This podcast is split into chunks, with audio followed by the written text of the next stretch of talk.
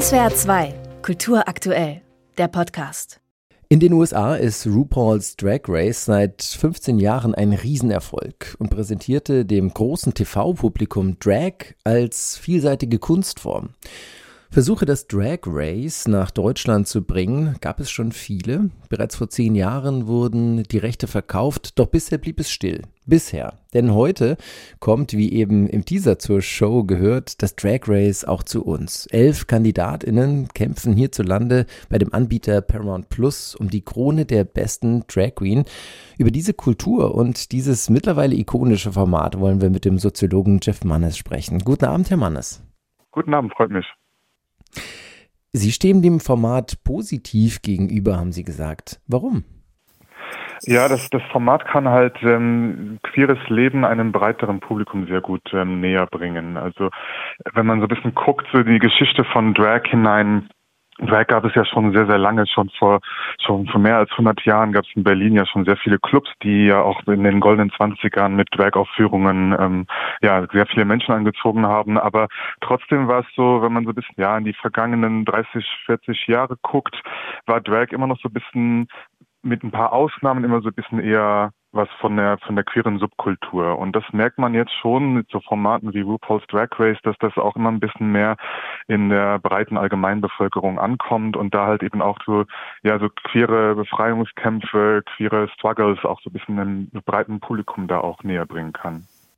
Es ist ja oft eine bunte Show. Äh, die Bühnenfiguren, die nutzen ja auch das Spiel mit den Geschlechterrollen und der Übertreibung. Ähm, es ist also alles eine große Inszenierung auch. Läuft man denn jetzt mit solch einem Format nicht auch Gefahr, dass sich Stereotype festigen?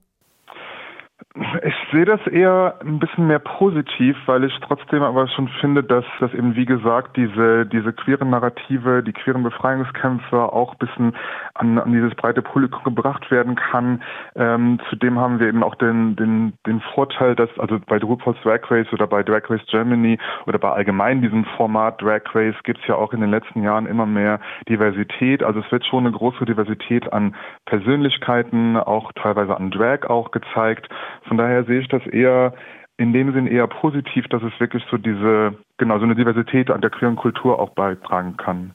Das heißt, Sie würden also sagen, die Menge der Vorurteile und der Klischees, die wachsen nicht, sondern die schrumpfen eigentlich durch die Inszenierung, wie zum Beispiel RuPaul's Drag Race. Hm. Auf jeden Fall, weil es gibt ja, es wird ja auch so ein bisschen durch Empathie auch so eine Verbindung mit dem, mit dem Zuschauer, der Zuschauerin aufgebaut. Ähm, es gibt ja auch ganz viele Geschichten, die erzählt werden von den Figuren, die hinter diesem Drag dann stehen, ähm, was deren eigenen Kämpfe mit, mit Familie war, mit ähm, gegen Diskriminierung war, gegen Stigmatisierung, gegen auch viel Gewalt ganz oft war. Und ich glaube, dass, dass das Format eben durch diese empathische Verknüpfung, die da so mit den ZuschauerInnen entsteht, durchaus eben diese Stereotype auch so ein bisschen aufbrechen kann. Mhm. Ja, genau. Sie erzählen ja oft dann äh, aus ihrem Leben und ihren Schicksalen von Ausgrenzung, von Mobbing und von Gewalt etwa. Ähm, Drag-Kultur ist ja oft eine politische Kultur. Die ähm, Moderatorin der Sendung, ähm, die Berliner Drag Queen Barbie Breakout, die hat sich zum Beispiel 2013 ja auch mit der Protestaktion gegen die anti-homosexuellen Gesetze in Russland vor laufender Kamera den Mund zugehalten. Ähm, ist äh, das die eigentliche Stärke dieses Format, auch diese politische Kultur? Ja, das sieht man, glaube ich, auch so ein bisschen an der Auswahl der Menschen, die halt jetzt dieses Drag Race äh, Germany eben auch moderieren. Beide Hosts sind ja sehr politisch sehr aktiv, ähm, schon immer gewesen, schon eine sehr lange Zeit gewesen. Ähm, Barbie Breakout war natürlich schon vor allem sehr, ähm, äh, sehr bekannt dadurch geworden, dass sie eben, wie gesagt, in diese, ihre, ihren Mundverlauf von der Kamera zugenäht hat, um Queerfeindlichkeit in Russland äh, zu protestieren. Und ist aber auch schon in den letzten Jahren, in ganz vielen Jahren sehr, sehr aktiv, politisch sehr, sehr aktiv auch, um sich für für, nicht nur für die queere Community einzusetzen, zum Beispiel auch sehr viel mit der Deutschen AIDS-Hilfe zum Beispiel auch schon zusammengearbeitet. Ähm, also man merkt das schon, da, da, da kommt dieser politische Wille, der wirkt da definitiv nicht unter den Tisch gekehrt. Jetzt haben Sie gerade von äh, mehr differenzierte Bilder gesprochen. Diese Inszenierung bedeutet die aber nicht auch eher die Festlegung eines bestimmten Bildes innerhalb eines bestimmten Blickes auf die Dragkultur? Weil es gibt ja dann doch auch ganz verschiedene Auslegungen. Die Trümmertunden zum Beispiel, die passen überhaupt gar nicht in dieses Bild der Show.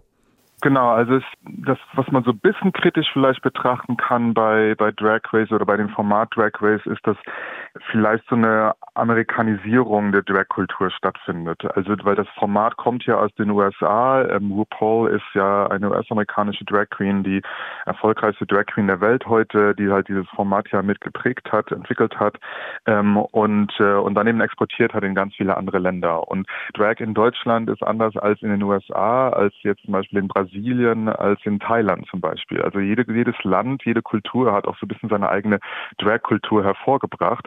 Und das ist vielleicht so mit all dem Positiven, was ich sehe, trotzdem vielleicht ein Kritikpunkt, den man vielleicht anbringen kann. Wobei das jetzt hier bei in Deutschland müssen wir noch ein bisschen abwarten, ist ja jetzt gerade erst gestartet. Aber so zum Beispiel diese Trümmertunden oder diese Polittunden, was so eine typische äh, ja queere Figur aus dem deutschen Kontext und vor allem nochmal hier dem Berliner Kontext ist. Das sind eine Figuren, die sich in den 70er Jahren aus der queeren Bewegung heraus entwickelt haben und vor allem dann auch in der AIDS-Krise in den 80er Jahren nochmal sehr stark politisiert haben. Sowas bin ich mir nicht sicher, ob das bei Drag Race Formaten so einen Platz finden kann, ähm, weil das halt eine ganz andere Form von Drag ist, wie das über, wie das, äh, wie die Form von Drag, die bei Drag Race halt äh, dargestellt wird. Ähm, Drag Race ist ja zum Teil sehr over the top, sehr glamourös und so weiter. Und äh, die Trümmertunden, Polittunden ähm, ist eine Form von, von Travestie von Drag, ähm, die man könnte sagen, so ein bisschen das Gegenteil davon ist. Ähm, teilweise, ähm, also gar nicht so glamourös ist. Teilweise, weil man auch ein bisschen ironisch damit umgeht, aber teilweise auch, weil es aus einer Community kommt, die gar nicht die finanziellen Möglichkeiten hat, halt so wahnsinnig teure Outfits ähm, halt äh, ja zu präsentieren, herzustellen, sich anzuschaffen. Genau. Und da bin ich so, da kann man so vielleicht so ein bisschen kritischen Blick drauf werfen, wo man sagt, okay, ähm, hat diese Form so des typisch deutschen und vielleicht hier sogar typisch Berliner Drag überhaupt so eine Form, bei, also eine, so einen Platz bei so einem Format.